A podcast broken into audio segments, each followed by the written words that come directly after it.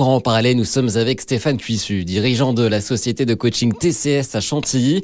Et première chose à dire, c'est euh, qu'avoir une activité physique est primordiale, surtout pendant cette crise sanitaire. Mais le vrai objectif, c'est vraiment un objectif sanitaire. Aujourd'hui, on a des personnes qui ont un potentiel cardiovasculaire qui est en train de se réduire lié à une sédentarité, lié à une peur d'aller en extérieur. Donc ça, c'est vraiment un mot d'ordre il faut vraiment que les gens euh, fassent une activité en extérieur. On est beaucoup à être obligé de porter le masque tout au long de la journée euh, quand on sort de son habitat. Et là, vraiment, on se rend compte que bah, on a des personnes qui ont du mal à bien respirer, s'oxygéner avec le masque. Donc, euh, aller à l'extérieur, faire une activité physique, être au plein air, ça, c'est vraiment un basique. Alors évidemment, on ne va pas vous demander de courir un marathon tous les jours. Non, c'est vraiment beaucoup plus simple, beaucoup plus accessible que cela. La marche, c'est vraiment le premier pied à l'étrier et la chose la plus simple à faire, ne serait-ce que aller marcher 20 minutes, 30 minutes. C'est un bénéfice santé, sanitaire qui est vraiment très important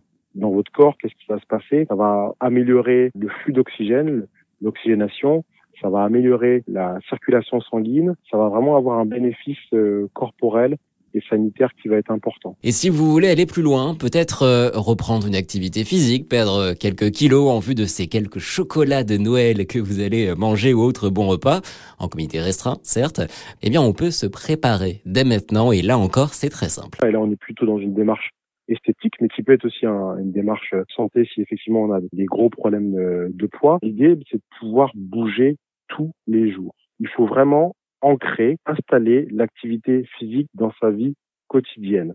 A-t-on parfois besoin de prendre sa voiture pour aller à la boulangerie? On est sur des trajets qui sont souvent de 2 km. Ce sont des trajets qu'on va très simplement pouvoir faire en une demi-heure. Évidemment, quand vous sortirez, il faudra continuer à respecter les gestes barrières. On compte sur vous. Bonne marche à tous.